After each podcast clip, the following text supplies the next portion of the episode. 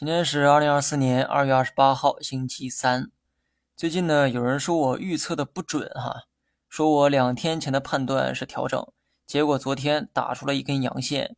我觉得这位朋友啊，还是太心急了哈。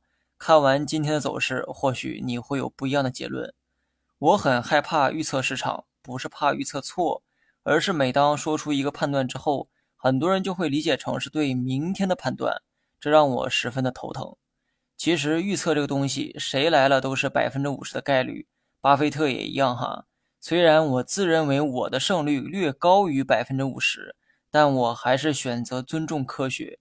有些人的确做到过连续猜对走势，但他依旧摆脱不了百分之五十的胜率。抛硬币都抛出过连续正面的情况，但只要抛的次数足够多，抛中正面的概率一定还是百分之五十。我曾经明确的表示过哈。我很多时候的预测主要是为了增加节目的观赏性，看一看就好了。真正有价值的东西在于策略和配置。今天的成交量很大哈，说明市场在三千点有分歧。这一点呢不难理解，八连阳碰上三千点，是个正常人都会觉得调整。但这里呢说一句鼓舞人心的话：从长周期看，三千点一定不是终点。上面承诺要建设金融强国。